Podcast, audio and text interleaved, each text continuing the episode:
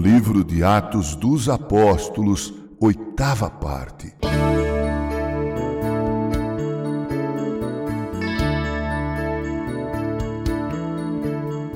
Nesta oitava parte, iremos rememorar o que aconteceu e foi registrado por Lucas, o autor do livro de Atos dos Apóstolos, no capítulo 4, a partir do verso 5.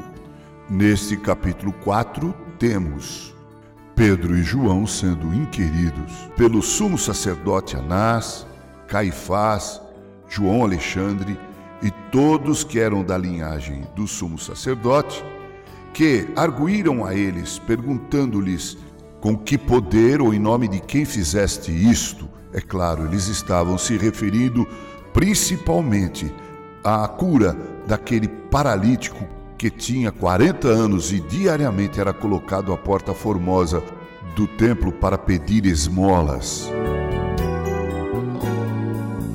E então Pedro dá um outro, o terceiro, vigoroso depoimento a respeito de Jesus. Permita-me ler na íntegra o que Lucas registrou.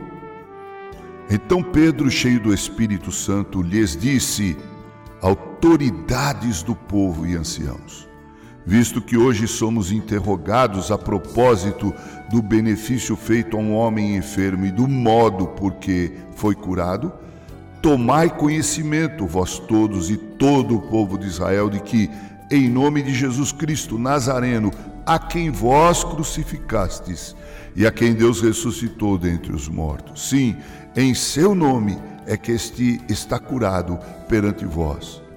Este Jesus é pedra rejeitada por vós, os construtores, o qual se tornou a pedra angular, e não há salvação em nenhum outro nome, porque abaixo do céu não existe nenhum outro nome dado entre os homens pelo qual importa que sejam salvos.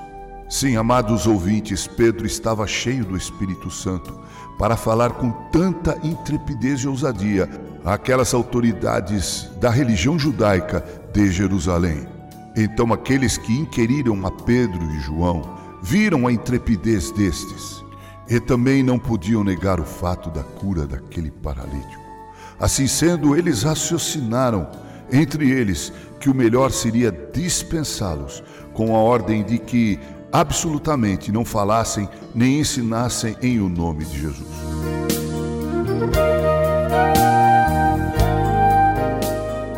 Todavia, Pedro e João responderam àqueles homens: Julgai se é justo diante de Deus ouvir-vos antes a vós outros do que a Deus, pois nós não podemos deixar de falar das coisas que vimos e ouvimos.